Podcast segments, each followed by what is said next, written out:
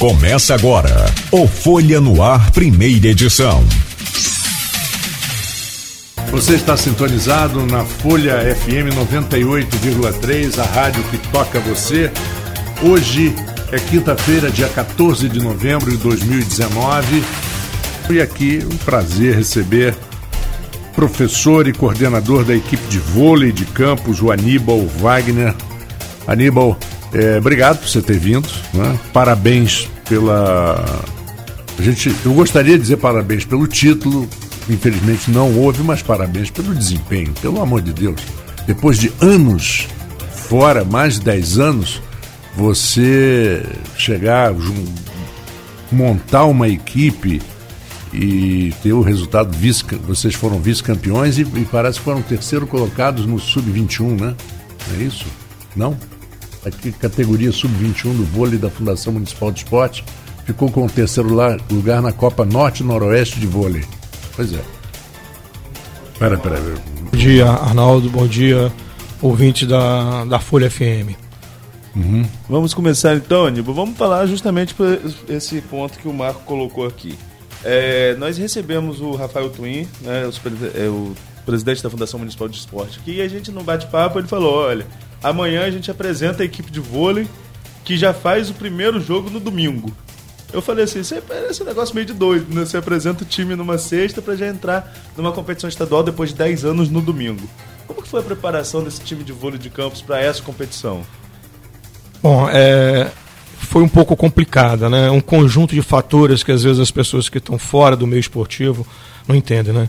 É, eu sou um funcionário público, estou há 29 anos na prefeitura de Campos, é, trabalho esses, muitos anos com voleibol, mas não trabalho só em Campos, né? Eu atualmente eu exerço, né, na Federação de Voleibol do Rio de Janeiro, uma diretoria técnica.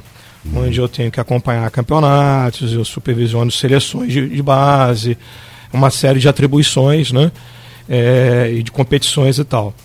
E por isso, por essa proximidade, né, a gente conseguiu uma situação muito favorável para voltar à federação.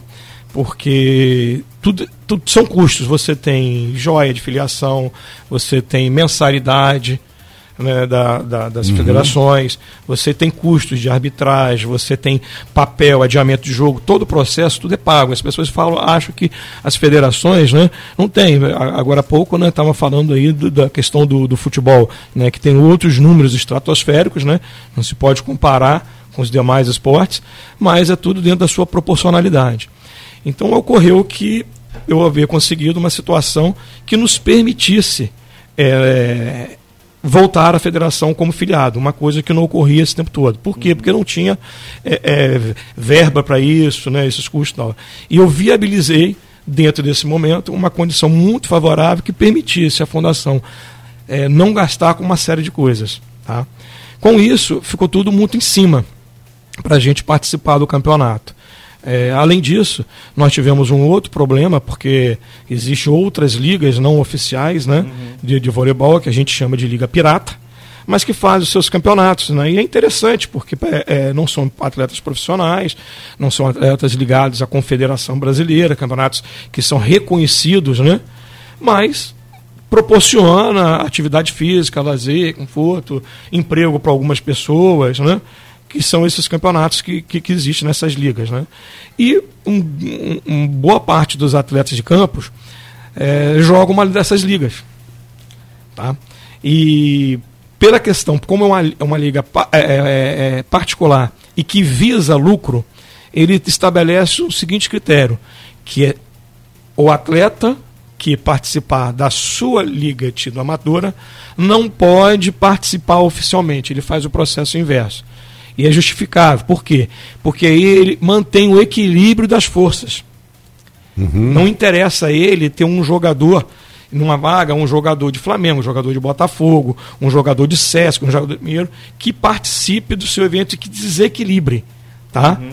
Então, com isso, é, em torno de 14 atletas de campos né, foram impedidos de participar, uma vez que em abril já havia começado um campeonato da Liverge, que é essa liga é, é, paralela, vamos dizer assim. Aí isso dificulta ainda mais você montar um time, quanto mais num, num, num, num curto prazo de tempo. Perfeito. E aí nós recorremos, é, nós tivemos ao todo, foram 16 atletas inscritos, né? um teve problema que não pôde jogar, um outro só pôde jogar a final por causa de, de, de, de contusão, e sete atletas de fora. É, é um preço que a gente teve que pagar. Tá? É, ganhamos em, algum, em, algumas posições uma qualidade, mas perdemos é, em, em, em, condições de treinabilidade, né? em função da logística, de ter que vir de fora, é, uma série de situações. Então foi tudo muito rápido. Agora, mesmo assim, mesmo com toda essa questão eh, muito rápida, tudo muito em cima da hora, o clube estreia com vitória, jogando em casa, né? Bate o Flamengo. Não, Jogando não, fora. Joga, jogamos jogando fora. fora. o primeiro fora. jogo foi, foi lá no Rio contra o Flamengo. Isso. O Flamengo, quando a gente fala assim, foi contra o Flamengo, foi a equipe oficial, digamos, a equipe de, de ponta do Flamengo? É, o, Fla, o Flamengo, no, ele não tem no masculino o mesmo investimento que ele tem no feminino, que voltou, né, fez o caminho é, de Superliga C, Superliga B e já estreou na, na, na, na, Superliga A, que é a principal, que é a primeira divisão né, de um dos campeonatos é, mais importantes. Hoje a Superliga é tida como a terceira, a, a terceira competição maior do, do mundo. É, inclusive, eu, eu, estou como delegado, numa outra coisa que, que eu também exerço, na CBV eu sou delegado de, desse jogo de Superliga. É, em meu primeiro jogo esse ano, né, após o meu retorno da licença, que eu tive que me licenciar para estar sentado no banco colaborando, né? Uma vez que eu não, não exerço mais a função de técnico na, na, na equipe, mas eu fui dar uma, uma força para o Marcelo Cesário, que é o técnico, né? É, eu estou escalado para, para esse jogo, é, que é amanhã. Eu estou indo para o Rio daqui a pouco, eu saio daqui direto que é contra o São Paulo Barueri, o time do, do, do Zé Roberto. Né? E no, no, masculino não tem esse investimento. Né? Ele é baseado em atletas juvenis e o Flamengo está é, tá com um projeto semelhante ao masculino, é baseado nesse grupo de, de, muito talento, que é uma geração muito talentosa, essa geração do Flamengo, em que busca né, se reforçar para fazer o mesmo processo. Né? O Flamengo está num processo de gestão né, é, diferenciado. Né? Eu, como fui professor universitário da disciplina de gestão esportiva, políticas públicas de esporte e lazer. Eu tive um filho que jogou é, cinco anos pelo Flamengo e é, o Flamengo tinha um hábito na, na, na gestão do, do, anterior, do Bandeira, que eu, como pai de atleta, é, eu nunca vi isso, nunca pude imaginar enquanto gestor. Ele, eu recebia por e-mail a prestação de conta do investimento do voleibol. Ou seja, para mim, hoje, né, falamos agora pelo né, a questão do futebol aí, o momento que o Flamengo vive, mas eu não tenho a mínima sombra de dúvida que o Flamengo jamais estaria no, na condição que está se não tivesse o saneamento, a visão, a gestão do, do, do Bandeira. É. Apenas o futebol, ele não teve um investimento, não, não contratou, vamos dizer assim, com a qualidade que a gestão atual faz. Mas no mais foi, foi, foi muito é, é, sedimentado. Acho que até pra gente que é tá? mais, foi muito sedimentado. Mais torcedor aí que fica mais vinculado ao futebol. Eu conheci o Eduardo Bandeira quando ele foi, Eduardo Bandeira de Mello, quando foi candidato a deputado, teve aqui é, fazendo campanha na região e teve aqui na redação da Folha. E a gente falava isso, ele fez um, é, é um processo, né? Que é, é um processo de construção de clube. Mas esses detalhes, por exemplo, que você passou agora da questão do voleibol, é um Não, fato que a gente desconhece. É né? impressionante, era impressionante, né? A área né, é, é, processo, é, projeto incentivado. Então a verba é, entrou X, é aqui, é tudo que paga, assim, ajuda de custo aqui, tantos viagens, taça Paraná, inscrição disso, assim, todo discriminado. E eu fiquei assim, poxa, isso estava é, é, é, é num, num, nível assim de, de, profissionalismo que com tudo que eu vivi, achando que eu sabia de alguma coisa, eu fiquei assim, não, que isso? Isso é, isso é o máximo, cara. Isso é, o, máximo. o Bandeira, o Bandeira, vocês conhecem, eu fui colega dele de ginásio científico, no Colégio de Aplicação do Rio de Janeiro, ali na Tijuca. Ele já era um, um gêniozinho, né? E era muito pequenininho, né? Baixinho, Sim. no colégio, apelido dele era Little Flag. Imagina, Little Flag. Mas era um, um gênio. E o que ele fez no Flamengo, cara, tem que. É uma aula, foi uma aula de gestão. Sim, é, é, é, você vê que, poxa, o, o, o futebol competitivo demais, independente, agora num, nível mais elevado. O basquete, uhum. pô, na NBB, Sim. das 11 edições do Flamengo, tem seis títulos. É. tem seis títulos. Retorna com o voleibol feminino nessas condições. Né? Uhum. O remo continua tradicionalíssimo. É. Né? Desde o book. Né? Desde o book. E estruturando os outros, os demais, os demais esportes. Por exemplo, até a, como eu falei agora, essa questão né, do, do vôlei feminino e do vôlei masculino, que já tem um, um processo, já contrataram a, é, técnico de seleção brasileiro, o Cadillac, que veio do Sul, dirigiu aqui em Campos. Né? Nós fizemos o primeiro jogo lá, ganhamos de 3 a 0.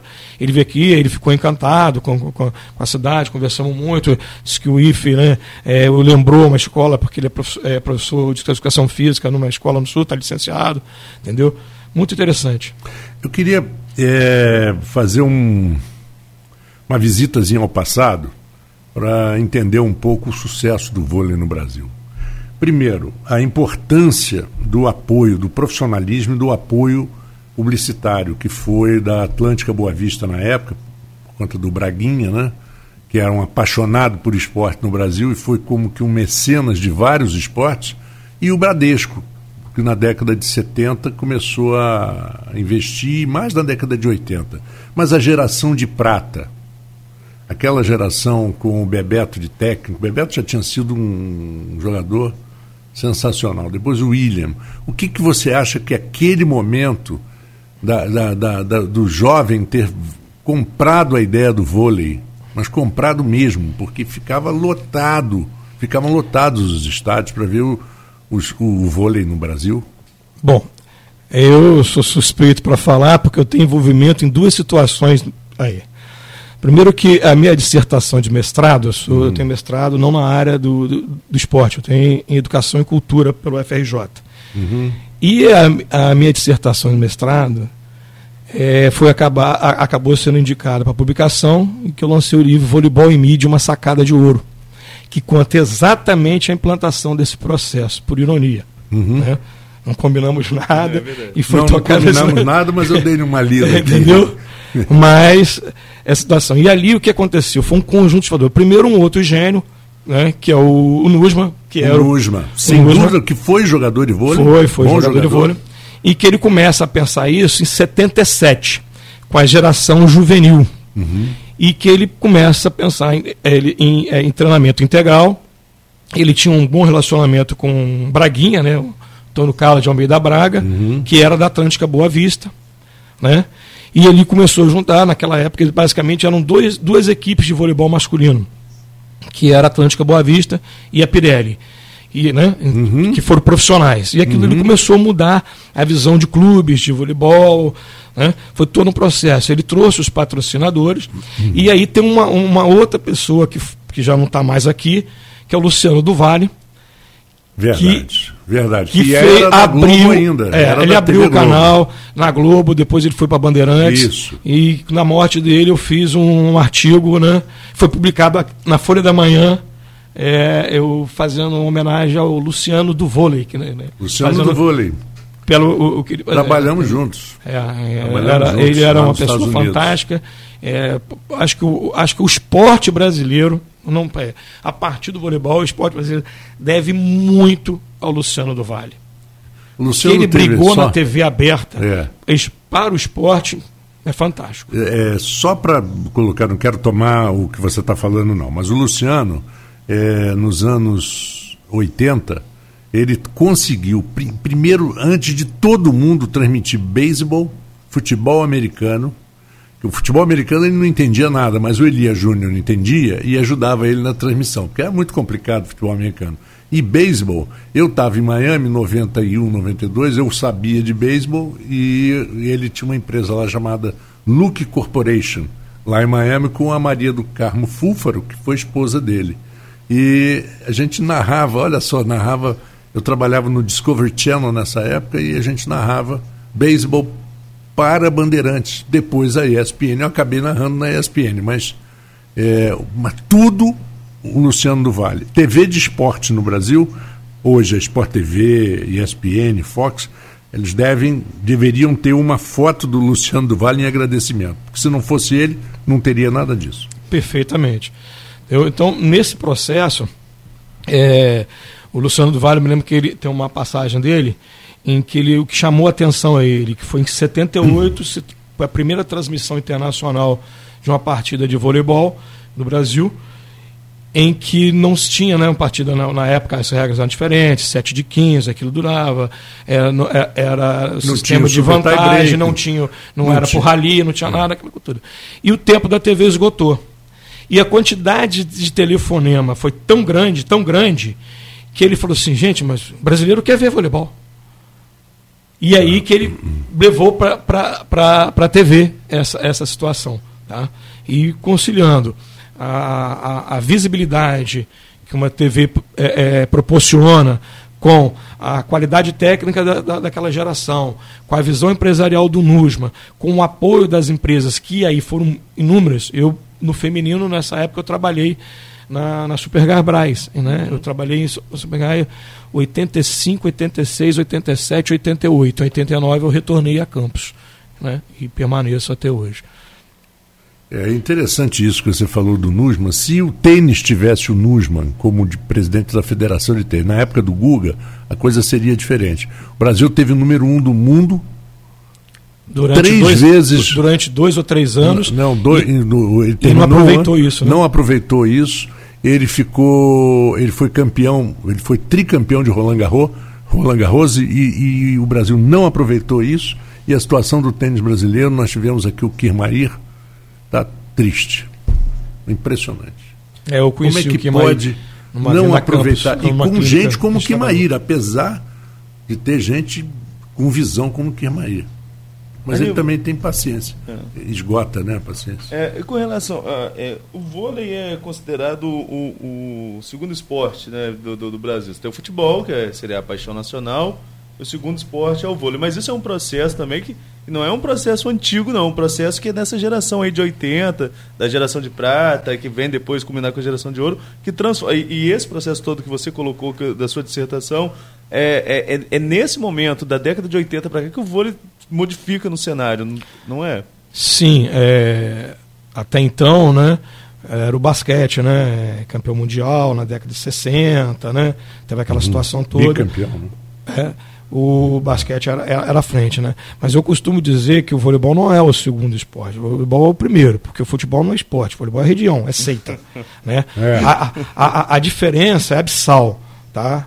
É, é, é, é um esporte número um no mundo, não é, não é, no, não é no Brasil, tá? Mas a, a, diferença de, de tratamento no Brasil para os demais esportes é que não é, é, é, que é completamente diferente de outros países, entendeu? Em que você não tem essa tem, tem uma grande distância, mas aqui é surreal, né? É surreal.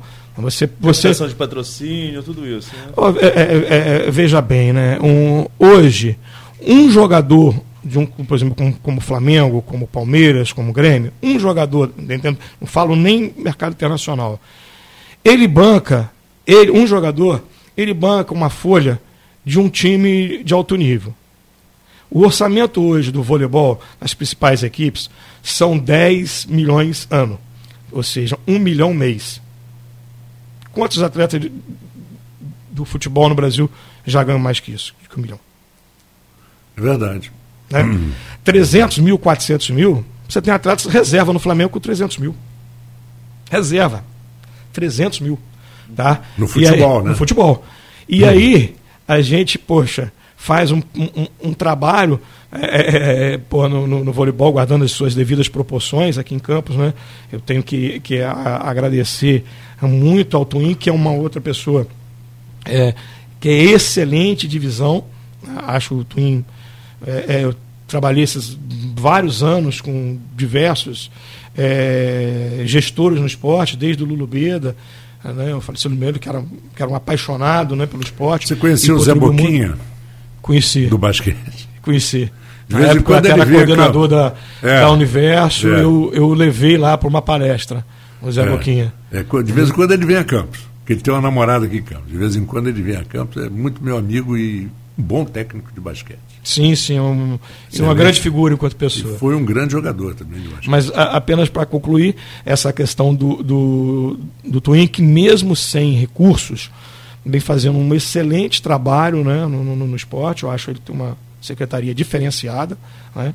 É e, e uma outra situação é a forma com, com que ele lida internamente. Eu me sinto muito à vontade para trabalhar com pessoas assim. Pessoas que é, acreditam, te, né, procuram te dar condições, né, e você tem um feedback, tem um retorno o tempo todo, sem aquela né, de, de, de, de ter tudo nas mãos. Tal. Eu, eu, eu, sinto muita vontade, tanto que eu estou falando. Daqui a pouco eu estou indo uhum. ao Rio, né, exercendo uma função, e isso eu concilio trazendo benefícios para a cidade, né, uma cidade em que eu moro, que eu vivo, que eu trabalho, mas eu acho isso muito importante. Agora, o, o campus vôlei, quando ele volta, é como você mesmo falou, é a, a fundação com pouco dinheiro.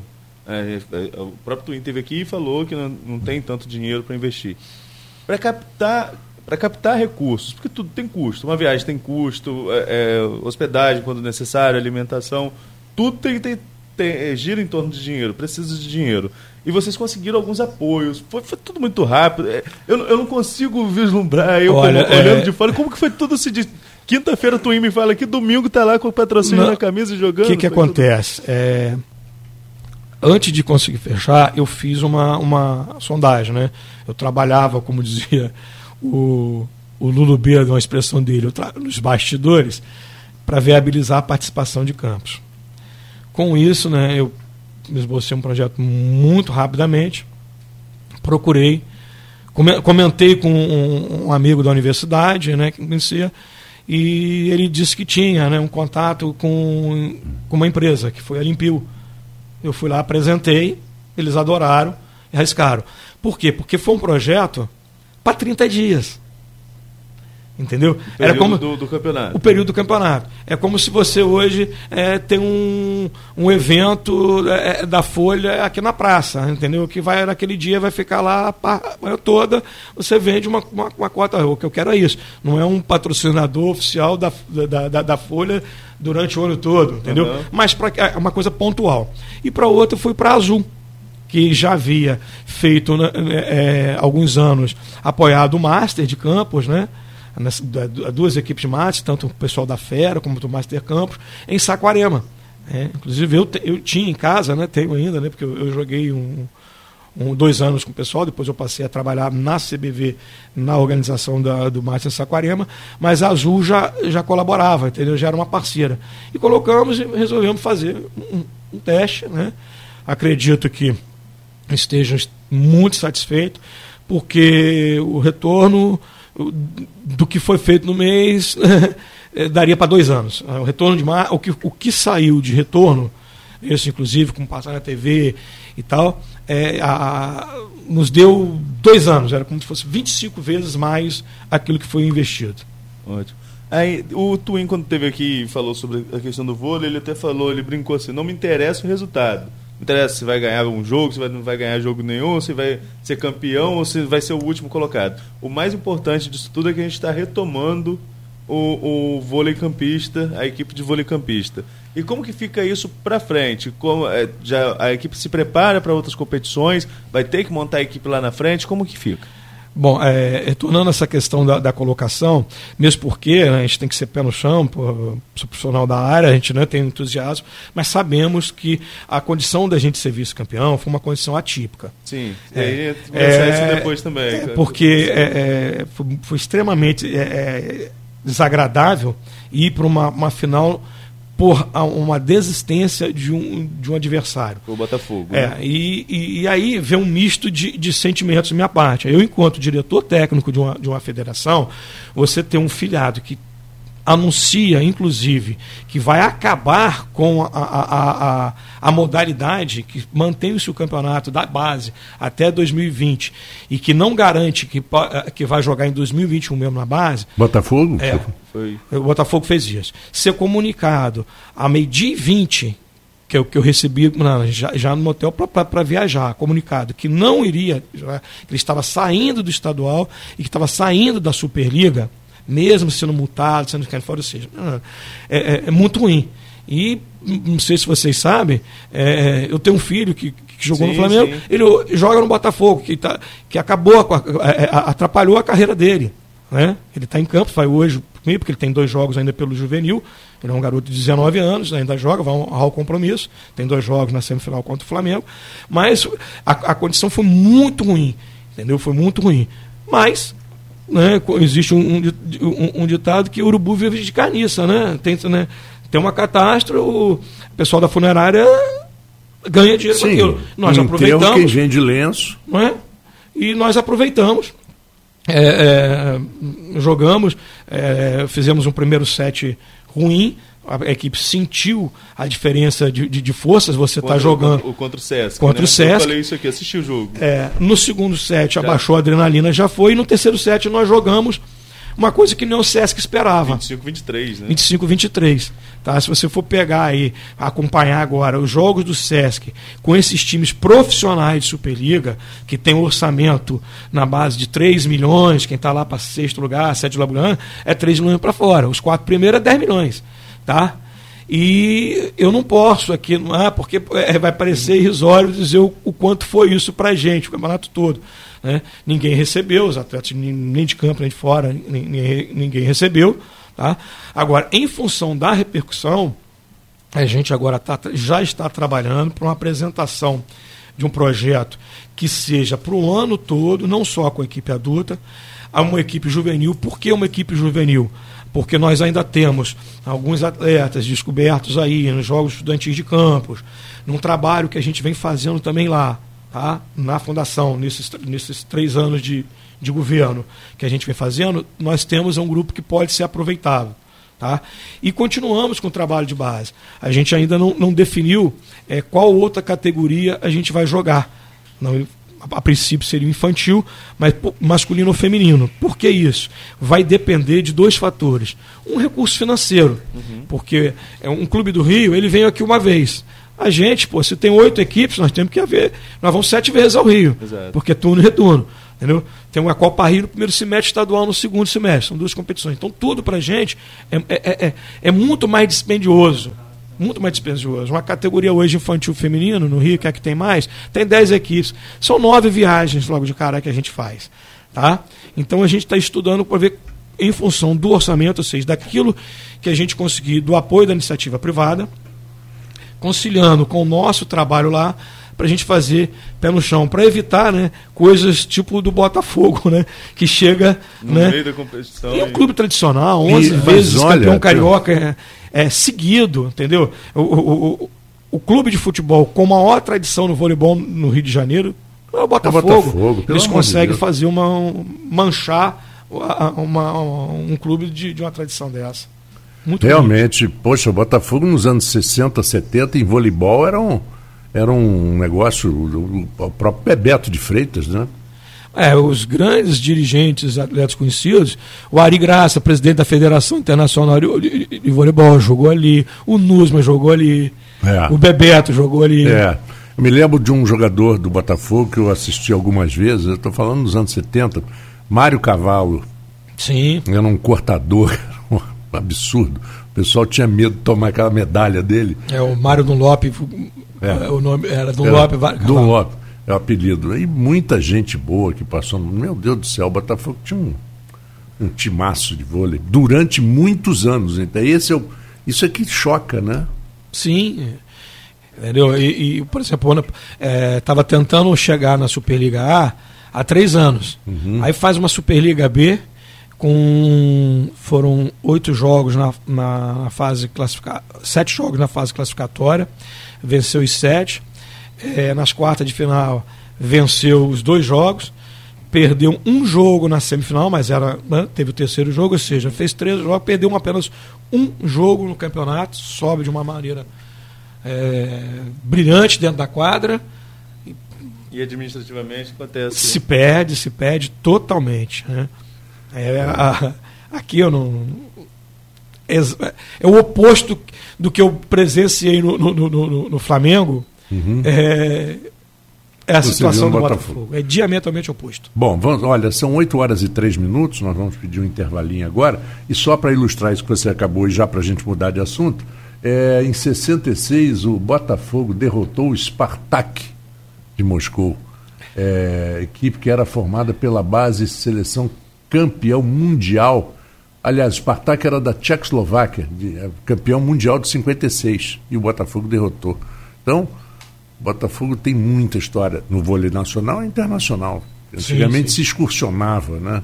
Nós temos aqui a presença do Aníbal Wagner, que é o professor e coordenador da equipe de vôlei de Campos. Também a presença do Arnaldo Neto, jornalista da Folha da Manhã.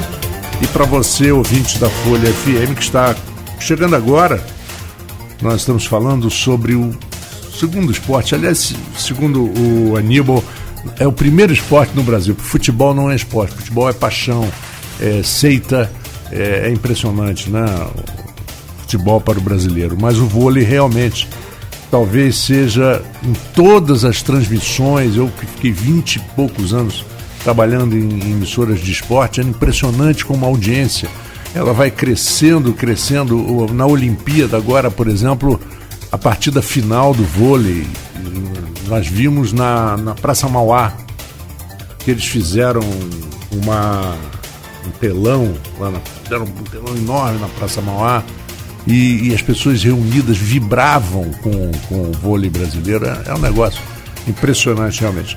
Mas a pergunta, e a importância, a gente falou sobre o Braguinha, falou sobre o profissionalismo no vôlei, naquele, naquele começo todo nos anos 70, mas o vôlei brasileiro já é anterior a isso, Botafogo, né, desde os anos 60. Mas e, e, e, e o conceito de treinador que o Bernardinho implantou?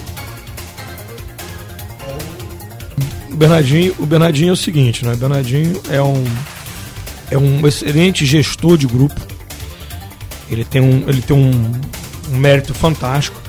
Por quê? Porque ele, ele não é apenas um treinador de voleibol. Por que, que eu estou falando isso? É, como treinador de voleibol, ele tem. Como treinador esportivo, talvez ele hoje tenha recorde de títulos no mundo. Não só no voleibol, mas de modalidade. Porque uhum. a quantidade de vezes que ele foi né, em é, campeonatos mundiais, Liga Mundial, é, Olimpíada, quantidade de medalhas, no clube, né, no clube, você, ele, ele tem 15 títulos de, de, de Superliga, pô, em 25, 15 títulos, fora as outras finais, aquelas coisas todas. Uhum. Agora, por que, que eu falo que ele é um grande gestor? Porque ele consegue, com esse tempo todo, Bernardinho tem a mesma equipe dele. Os seus assessores são os mesmos de décadas. Não é não, o convívio diário é complicado. A gente, a gente tem dificuldade de relacionamento é com esposa, com filho, com irmão, não é? A convivência né, é, é, é, é, desgaste. Agora você imagina isso num esporte que uhum. você precisa vencer, né? Esporte que sequer tem empate, né? Ou ganha ou perde, que uhum. cobrança de resultado né? e você manter uma. Então, eu acho que ele, além de ser um dos maiores técnicos é, esportivos do mundo, ele concilia isso como um gestor.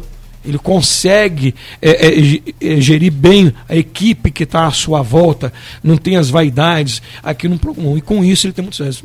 Isso para mim talvez seja um fenômeno enquanto, enquanto treinador, enquanto gestor de negócios. Você acha que o Renan está substituindo bem? O Renan foi uma grata surpresa. É, e foi como jogador até bem superior ao Bernardinho. Sim, né? É, ele pô, o que é, não é, quer dizer muita coisa. Não, não, não pelo contrário, né? É. O, o, histórico esportivo né, diz o seguinte, né? Que os, é, é, independente de modalidade, os maiores treinadores do, do mundo, em qualquer modalidade, não foram os craques Pessoas que viveram aquilo, jogaram, mas não tiveram. E isso tem uma, uma explicação científica para isso. O craque é aquele diferenciado. Ele tem uma facilidade de execução de gesto, tem uma interpretação tal, ele tem uma, uma visão tática, né?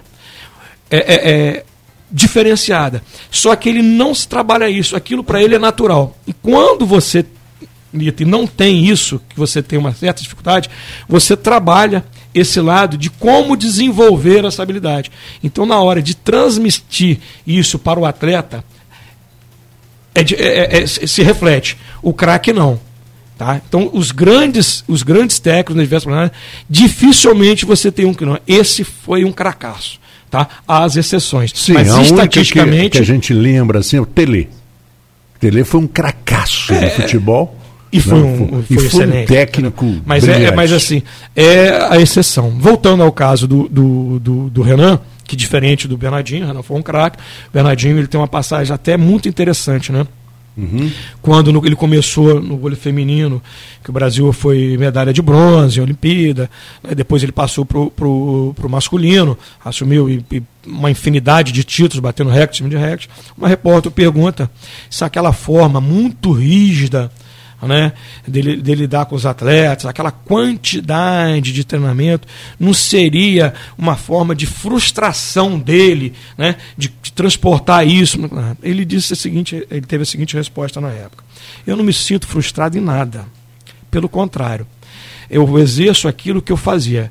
Porque quando eu fui jogador, eu fui 10 anos reserva do William.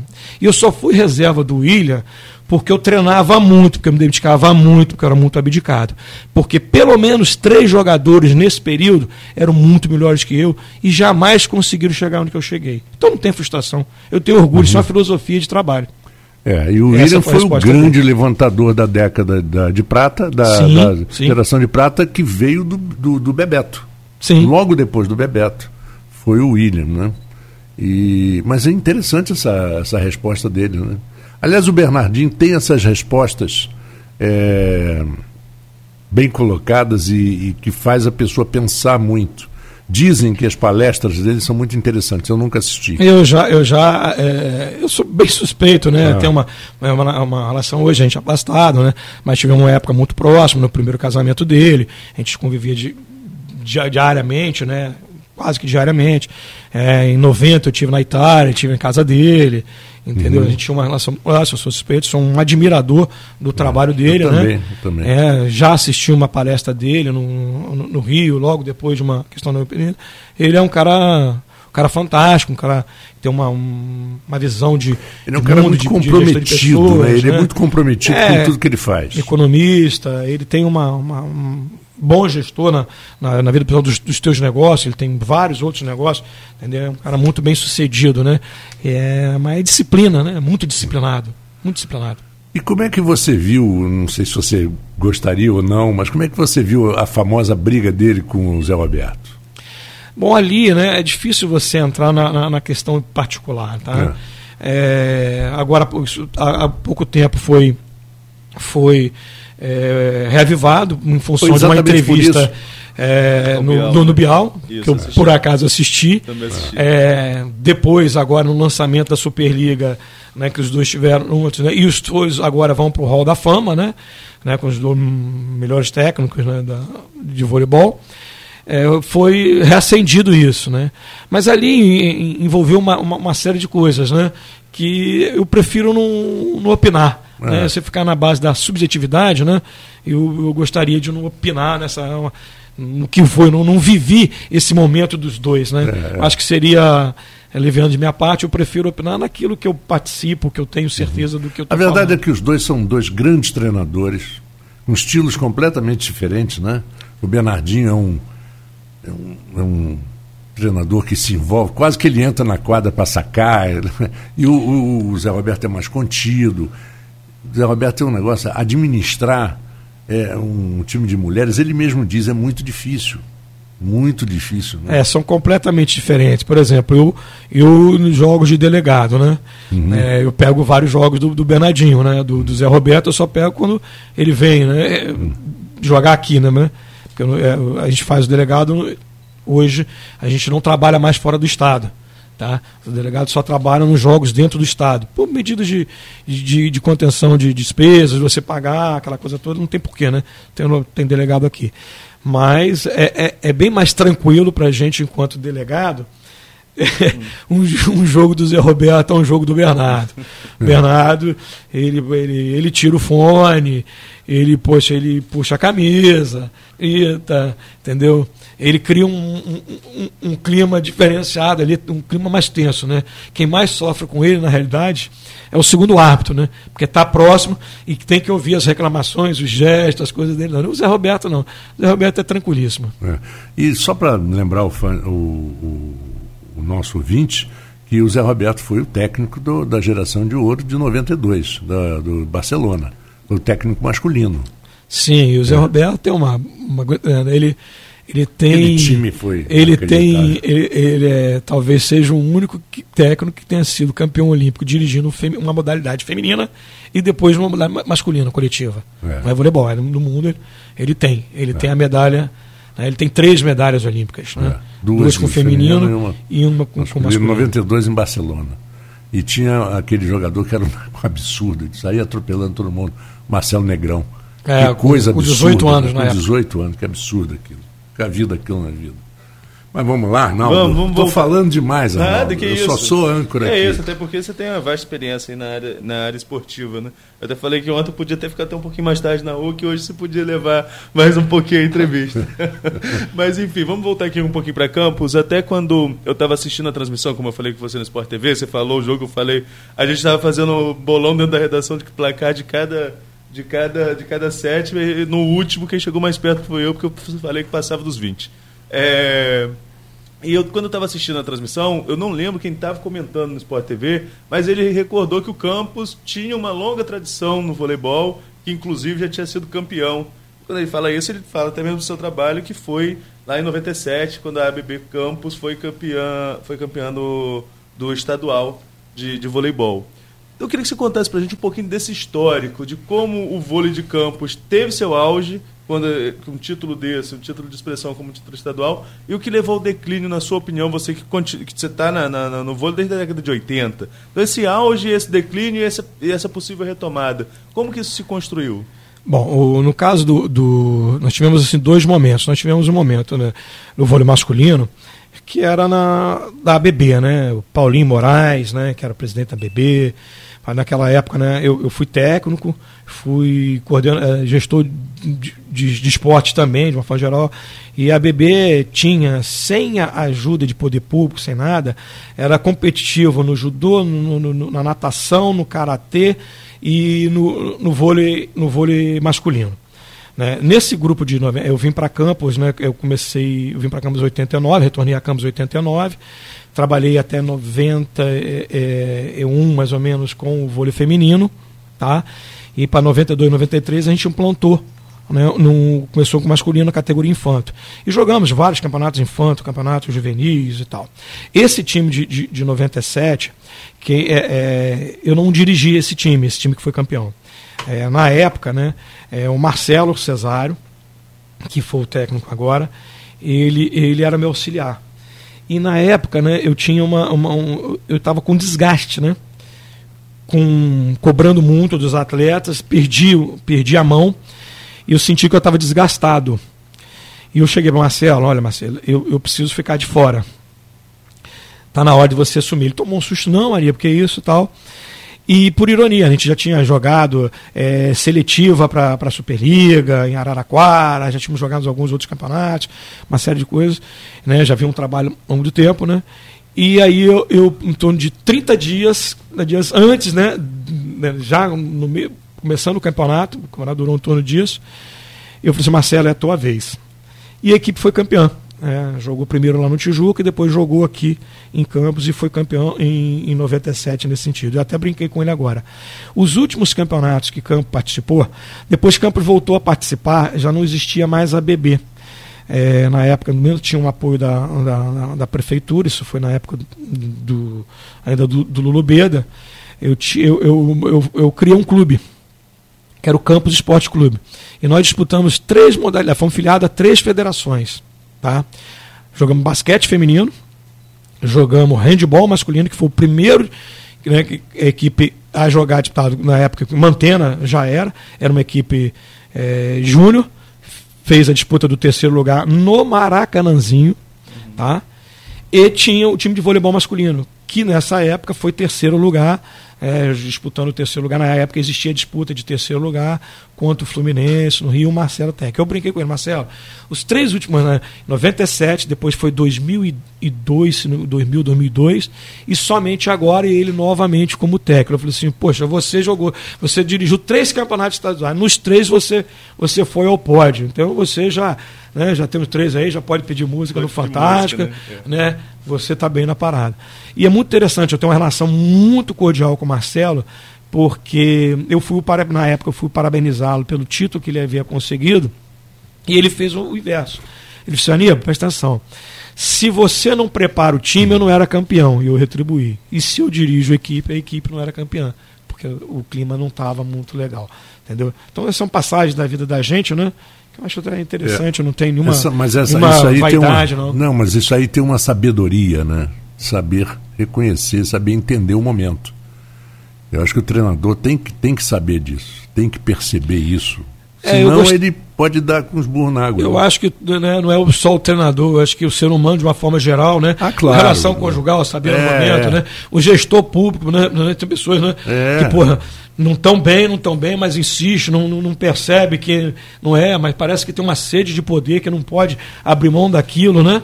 Uma vez Isso é fui, muito comum. Uma vez eu fui narrar uma partida de vôlei com o Maurício Jaú. Deve ter. Lembra, lembra, do Maurício Jaú, na ESPN. E era uma partida assim de Tchecoslováquia contra. Não, Tchecoslováquia não, República Tcheca, porque já não era mais Tchecoslováquia. Tchecoslováquia contra a Sérvia, universitário. Quer dizer, ele fazia todo, toda semana ele fazia o jogo dessa ligazinha lá na Europa. Eu não fazia nunca. Eu não conhecia uma jogadora, todas louras altas, com mais de 1,80m e com os nomes enormes e horrorosos e, e, e a escalação veio em, um idioma no, tcheco ou sérvio, não sei. Meu Deus. Eu olhei e falei, vamos gravar, né? É, o vídeo está aí. Quando começou o vídeo, eu falei, não, pode parar. Pode parar. Eu não vou, não vou narrar isso, não. Pera, não conheço nenhuma jogadora, não sei que a, a posição não diz. Não diz qual é a posição de nenhuma delas. Até você identificar, o Maurício falou assim, é, eu também estou perdido, perdido, perdido. Falei, não, pega um narrador desse aí que inventa, porque tem narrador que inventa, né? Fala qualquer coisa. E, ah, é nome e... complicado, dá pra você dar. Ah, inventa, inventa, inventa. nome, nome, é, não, mas era terrível. Até, até apelido coloca. É, mas é, Quem não conhece, vai, vai, vai, passa, passar, vai passar. Vai passar, é, eu vi uma partida de basquete com um narrador brasileiro, eu não vou falar o nome, o cara, é, segundo o segundo período do jogo, o segundo quarto, ele, ele só narrava cestas do Shaquille O'Neal e o Shaquille O'Neal estava no banco. Ele não percebeu. Era o Orlando Magic que estava jogando. Ele não percebeu que o, que o Shaquille O'Neal estava no banco. Olha, olha, confundir. Não confundir o Shaquille O'Neal com alguém mais é complicado, né? pois é. Agora, Aníbal, é, além da. Você já até citou lá no, no, no, nosso, no nosso, primeiro bloco do bate-papo que além do seu histórico na, no vôlei, tem seu filho também. É o, o Luan, que está na, na, na, carreira, com destaque de, de, de, campos, se destacou e conseguiu, como você falou, passou pelo Flamengo, passou pelo Botafogo. E como que está a carreira dele? Você que administra também, você incentivar, óbvio, não só como filho, mas pelo todo o histórico que você tem, você incentiva. Mas é questão de administração e como que fica agora depois dessa situação do Botafogo? Bom, é, ele está num momento delicado. É, ele, depois desse incidente, ele passou uns dias em campo, está viajando comigo hoje. Né, volta, volta a treinar hoje, está entrando hoje às, às, às 15 horas, né, para terminar os seus compromissos no Botafogo. Né mas nós já decidimos que lá ele não, não irá permanecer, independente de alguma reviravolta que tenha de categoria de base, mesmo porque ele já estava no nível né, já de profissional, é complicado você danar. Então a tendência é que a gente busque alguma coisa fora do Rio. Tá? É, um momento não é dos melhores em função do tempo, né, na questão de janela de contratação. Uhum. Né, vários atletas do Botafogo conseguiram encaixar, se encaixar, mas levantadores e líberos têm um pouco mais de dificuldade tá, no mercado. Né, e, e ele joga como? Ele é levantador.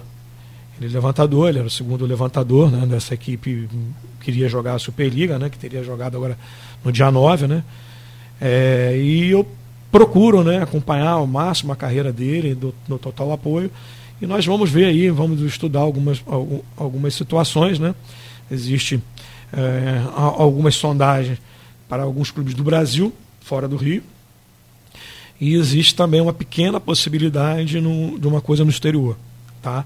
Nós, vamos, nós vamos sondar. É, nesse momento, é, ele, ele, faz uma faculdade de educação física, ele cursa, está tá fechando o semestre.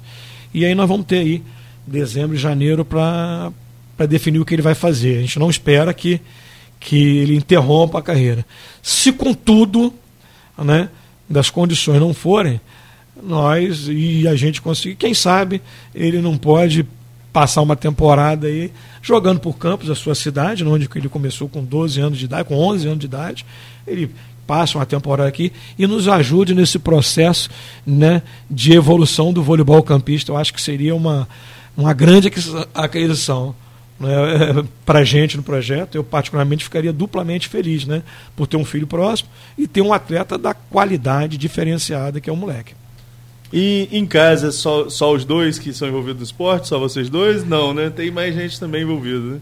Bom, em casa é o seguinte, em casa, eu e ele somos nada, né?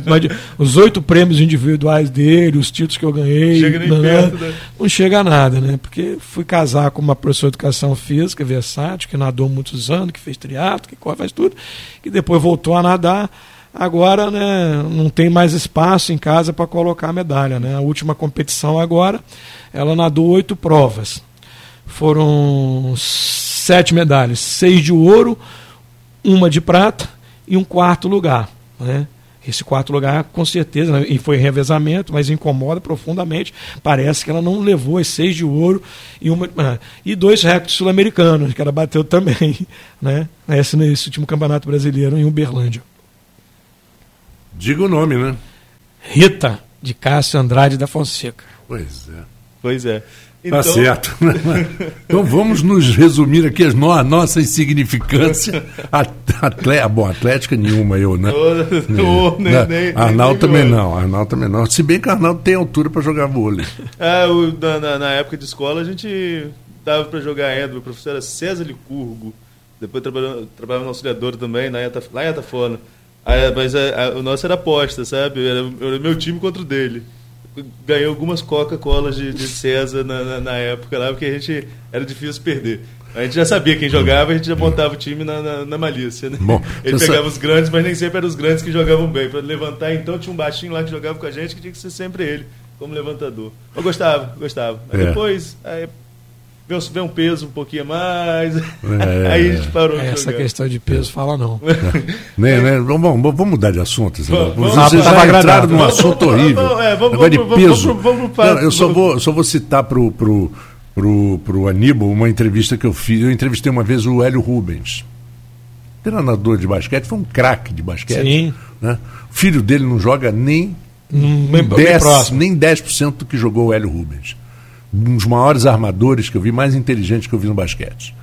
Eu, eu entrevistei durante a Olimpíada, nós fizemos para o jornal, e ele falou o seguinte, que o basquete, que o vôlei era muito responsável.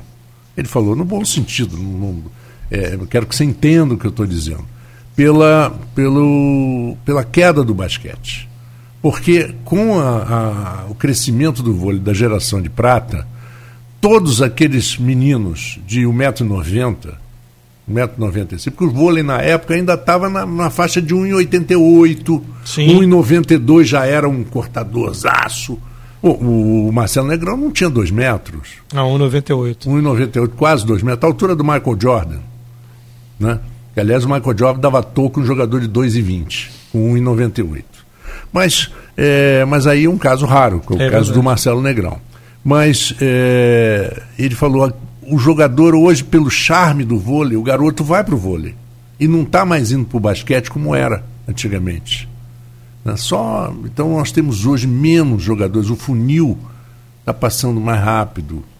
Né? Sim, se você pegar Sim. hoje as, as a altura dos jogadores hoje, termos de centrais, o Brasil hoje tem infinidade de atletas acima de dois metros. Muito. Entendeu? É... No, no, jogo da final, desculpa cortar, no jogo da final a gente via isso muito nitidamente. Os jogadores de campos, perto dos jogadores do Sesc, pegavam. É, é, era bem, bem diferente. Ah, a média de altura. A média, de, média de altura é absurda. Entendeu? Você pega, por exemplo, o Gustavão, 2,15. Um dos centrais. Né? É, o outro, o Flávio, o Flávio não, o Flávio tem em torno de 2 metros, equivale aos nossos. O nosso um tinha 1,99, que era o Cris, e o, e o Franchini 2,1. Tá? Mas se você for pegar em todas as posições, a quantidade de atletas hoje, 2 e 5, 2 e 8, 2 e 9, 2 10, 2 12. Com uma né? o Renan, Renan tem dois, é, o, o, o, Renan, o canhoto, que joga no vôlei Renato, jogou no Sesc duas temporadas atrás, é 2 e 17. Entendeu? É, é demais. E com uma Felipe Roque, 2 e 14. Então, hum. tá cheio. Você lembra, num basquete, aquele gigante que tinha no Brasil, o Emil Rached? O Emil Rached levava quase três minutos para atravessar uma quadra para outro lado. O time tinha. O Hélio Rubens falou assim: a gente tinha que ficar quicando bola para esperar ele sair do garrafão da, do nosso time para ir para o garrafão do outro. É, e, e hoje, esses atletas imensos são ágeis. São ágeis. Né? São ágeis, né? É muito diferenciado. Aí... E, só para lembrar da final também, a gente até ficava teve um ponto de bloqueio que a gente comemorou dentro da redação como um ponto, porque para bloquear aquele time era, era, era, difícil, todo mundo muito alto, né? ali, o que, ali uma coisa surpreendeu até alguns atletas mais experientes, por exemplo, o, levantador, uma vez que o Pelé em Campos não podia jogar, é, foi o Matoso. O Matoso tinha jogado Superliga até abril pelo São Judas, né? Caiu de divisão e tal, mas é um é jogado. Né? O, o Franchini também chegou a jogar no Corinthians, jogou no São Paulo tal, foi até para o banco, sentiu. Ele, quando ele foi para o banco, entrou o Tiagão, cara de campos, é, lá no terceiro set, ele falou assim, que velocidade é essa? Porque o Matias, o levantador da, do Sesc, que foi o argentino recém-contratado, que colocou o Marlon, um cara que passou em seleção brasileira com 40 uhum. anos, experiente no banco. Esse moleque, ele tem um centímetro a, a, a, a mais que meu filho, que tem uns 74, tem uns 75. É dito como um anão, é tido como um anão, né? Assim como meu filho, eles brincam com ele. A velocidade com que ele joga é assustadora. Eu acompanhei alguns jogos do Campeonato Mundial e contra esses jogadores de 2 metros e alguma coisa, al alcance lá acima da vareta, é impressionante que ele não sai de quadra na inversão. Tal a qualidade que esse levantador imprime a, a equipe. Eu assisti agora o primeiro jogo contra o Ribeirão, o Ribeirão Preto na Superliga, ele jogando novamente, e uma passagem é, me fez recordar uma equipe aqui em Campos, quando a gente jogava com, com Ferrari, com o Léo, de, de, central, e tinha o Ronaldo, né? que hoje técnico de voleibol, trata um projeto na, na, na, na, na Fera, né? de, de, de documasta, aquela coisa toda, que ele não bloqueava e a gente fazia uma rede de dois bloqueando. Uhum. Então, eles. E isso é uma coisa que não se usa já há 15, 20 anos. E o SESC, para não queimar uma substituição, dá a qualidade, teve passagem em que o Matias ficou fora do bloqueio. Agora, é uma velocidade que você não consegue chegar, ah, chegar na bola. É, aquilo assustou demais. Quer dizer, nós levamos 3 sets para ir pegando o ritmo de velocidade. Agora, não se pega assim. Você tem que treinar dois, três meses, simular. Né? Você tem que ter um, um, um atleta próximo daquilo para simular aquela velocidade de jogo. Porque é assustador a velocidade de jogo que eles estão jogando hoje. Agora, a gente está chegando ao final já do, do nosso bate-papo aqui. E como que fica? A gente comentou muito, muito rapidamente isso. Você até falou da possibilidade do, do, do, seu filho participar. Mas vai ser uma preparação mais ampla? Já tem garantia de participação no próximo campeonato estadual? Como que fica o Campus Vôlei para 2020? Não, a garantia vai dep depender de nós mesmos, entendeu? Perante a federação, nós somos filiados, nós podemos disputar a qualquer hora, qualquer categoria, desde que a gente tenha é, é, equipe, te, equipe né, atletas para isso. Tal. E é nosso, é, é, nosso objetivo. Né? A gente corre atrás, nós temos aí final de novembro e dezembro para captar recursos né, que viabilize. É, em janeiro, para final de janeiro para fevereiro, tem as inscrições nos campeonatos. E se tudo correr dentro do que a gente. Lá para o dia 20 de janeiro a gente retorna os treinamentos. E com relação à, casa do vôlei aqui de Campos, agora vamos, fazer, vamos aproveitar para fazer esse serviço, para quem tiver interesse. É, com quantos anos as crianças podem começar a, a, procurar, o adolescente? Como que funciona a casa do vôlei em Campos? Bom, a casa do vôlei ela funciona na parte da tarde, de segunda a sexta, a partir das 17 horas. Tá? E na parte da manhã nós temos também. Tá? É, na parte da manhã, a gente hoje treina é, só dois dias, e são consecutivos, terça e quarta, não é o ideal, mas em função das atividades da escola, viu, marcava que é colado, né, para atender a educação física é, curricular, eles têm os professores são lotados na segunda, na quinta, na sexta. Então a gente não tem como utilizar. É, a gente até espera que esse ano a gente possa adequar, vamos tentar ajeitar com a escola, que a gente possa utilizar segunda e quarta, terça e quinta, né, dando espaço melhor. Mas ali nós temos para grupos de crianças a partir de 10 anos na parte da manhã. É, na parte da tarde, a gente tem né, é, de 12 anos até 20 anos. E a gente né, vai redimensionar isso. Né? A coisa cresceu demais. Né? A gente está trazendo um outro profissional que estava com licença, né? a Monique. Devemos trazer a Monique de volta para o projeto. Ela estava com licença maternidade. Ano que vem já vai estar tá lá cuidando de um grupo. A gente espera que, que corra tudo bem, né? para a gente redimensionar e para a gente poder atender mais pessoas. Hoje são quantas pessoas na Casa do Povo? Olha, contando da iniciação até a, a, a equipe, em torno de 200 pessoas envolvidas. Não, um número bem elevado, né? não, é, não, é, não é um número pequeno de, de, de inscritos. E como que faz? Quem tem interesse, quem estiver ouvindo a gente, quer levar o filho, ou o próprio, o próprio jovem que estiver nos ouvindo tiver interesse de conhecer é, essas atividades que são desenvolvidas, o que, que ele tem de fazer? Não, basta, basta chegar lá no qualquer horário, se apresentar, preenche uma, uma, uma ficha de cadastro, entendeu? Menor de idade, pai, pai assina e não paga nada, a gente, em função do seu nível técnico, a gente encaixa no horário né, que, que seja mais adequado. Ok. Bom, para encerrar, é, aí eu vou botar você uma situação difícil. Você vai dizer, na sua opinião, qual o maior jogador brasileiro de vôlei de todos os tempos, independente de posição, e é jogadora, independente de posição, e do mundo também. É, lá, é difícil. É, né? Eu sei que é difícil. É difícil. mas né? faz parte. Porque de, de todos os tempos, né? Tem tempos que, de eu, não, eu não. É, é, não, tempos que a é, gente. Vamos, vamos lá. No Brasil, vou começar pelo feminino, uma jogadora que sempre me chamou muito a atenção, embora não tenha conseguido os títulos, tá, que foi a Vera Mossa. Por que a Vera é. Mossa? A Vera Mossa, uma menina que com 16 anos foi para a Olimpíada, né, Olimpíada de Moscou. É, eu tive a felicidade de trabalhar com ela quatro anos. Era uma, uma atleta que tinha uma facilidade para, para o gesto muito grande. Ela tinha 1,83m, para você ter uma ideia, nessa época nós tínhamos central, central brasileira, na seleção brasileira, Eliane, por exemplo, tinha 1,78. Ela era ponteira, passadora, com 1,83, 1,83, uma cracaça de bola. Uhum. Uma cracaça. Sacava, eu vi, passava, eu vi bem, jogar muito. Rodava, né? não, entendeu? Então era diferenciada naquele momento, né? Não teve os títulos que outras, né? Hoje a gente tem vários aí que tal, mas me chama a atenção né, do que representou naquele momento. Né? Uhum.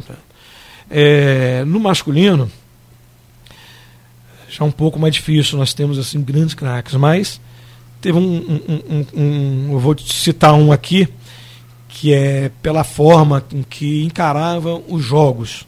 Tá? E também marcou uma época que é o Bernard. O Bernard, ele, ele, ele chama muita atenção. O Bernard foi um misto, né? Ele foi um cara que abriu o mercado lá fora, foi o primeiro brasileiro a jogar na Itália profissionalmente. Ele tinha uma bola diferenciada, que era de dois tempos, e jogava um jogo de Olimpíada como ele jogava, ele terminou a carreira jogando pelo Flamengo. Ele veio jogar aqui em Campos, um jogo na época, um campeonato, um campeonato é, era até Noblesse, época da uhum. Ele jogava com a mesma intensidade, não tinha diferença, não tinha salto alto, não tinha nada. Ele queria ganhar o jogo e fazia da mesma coisa. Então era uma coisa que me chamava a atenção. E ele virou e foi um grande marqueteiro. Marqueteiro, o famoso Jornada nas Estrelas. E aquilo, aquilo dali tem uma praia. história interessante. Então aquilo dali tem, tem um, um, uma outra coisa que, que do, que da minha área, enquanto gestor, uhum. enquanto uhum. estudioso no assunto, né, tem uma parte do, li do, do, livro que eu falo disso, né, em que ele criou uhum. aquela situação, na época, porra, ele, ele tinha um patrocínio né, de uma específico para ele, de uma toalha, uma marca de toalha, que era Artex. Uhum. E aí ele chegava, a cama acompanhava, Maracanãzinho, aquilo lotado, 20 mil pessoas, hoje, hoje até nem cabe mais isso na época diminuíram, botaram cadeira, na época era não, era, era, era, era cimento, arquibancada é. de cimento. E aí ele ia, ele passava da placa de publicidade, aí a TV tinha que filmar. Né? Você tinha um espaço delimitado. Ele ultrapassava esse, esse, essa marca e pegava a toalha lá. Aí ele fazia dois, mas ele pegava da placa do patrocinador, ele tirava, ia lá atrás e fazia. E era aquilo, era uma comoção quando chegava aquele, pô, ia naquela altura e procurava aquilo. Então, é uma coisa muito bacana. Talvez pelo conjunto da, da, da, obra, eu acho que ele. Né, e ele, e ele fazia muito bem, ele fazia muito bem uma coisa que eu sempre achei, eu sempre admirei. Ele tinha um relacionamento espetacular com a mídia. Sim, ele mantinha um relacionamento, ele ia na Rádio Cidade, porque ele gostava da rádio, mas ele sabia que, por que, que ele estava indo. Porque ele chegava na Rádio Cidade, eu estava no ar, eu falei, bom, quem está aqui comigo chegando agora é o Bernard. Bernard, grande jogador de vôlei. Ele sabia. Ele esperto. E do mundo, o melhor do jogador mundo, do mundo do que você já Do viu. mundo eu não tenho dúvida. Esse eu vou, né, o, o Kirali, o americano, que ah, hoje é o, técnico, é o técnico. Ele é um craque. Cart Kirley, é, né? Cart Kirley. Cart Kirley. Ele foi campeão olímpico no indoor uhum. e foi campeão olímpico na praia. Esse cara era um monstro. Tem que ser diferenciado. É, não tem ah. jeito. Então ele tem mais um ah, é fantástico, uma, uma facilidade. E teve uma, longevidade, né? né uma, uma, uma, uma, uma, uma, uma, uma facilidade no gesto, um, golpes diferenciados, entendeu? Gestos perfeitos. Realmente era encantador vê-lo jogar. Poxa vida, Aníbal, obrigado por você ter vindo. É, obrigado por trazer esse clima do vôlei que é tão gostoso, tão bacana de ver. Um dos esportes mais bem geridos do Brasil, né? A gente não pode jamais negar isso. E sucesso em todas essas, essas é, iniciativas que você tem é, e que dê tudo certo e que, que se torne realmente sucesso. É, eu quero agradecer o convite, foi por uma manhã agradabilíssima. Eu saio daqui, poxa, muito feliz pelo convite, muito feliz que eu tenho um enorme prazer de falar da, da, do, do, esporte de uma maneira geral, no, voleibol especificamente, então nem se fala, né? É, você comentou aí né, do esporte mais bem gerido, só uma curiosidade. O voleibol, é, é, ele tem um nível de gestão, é que isso aqui serve uma reflexão. Nós temos esportes individuais é, que numa Olimpíada, por exemplo, a natação, tem N provas.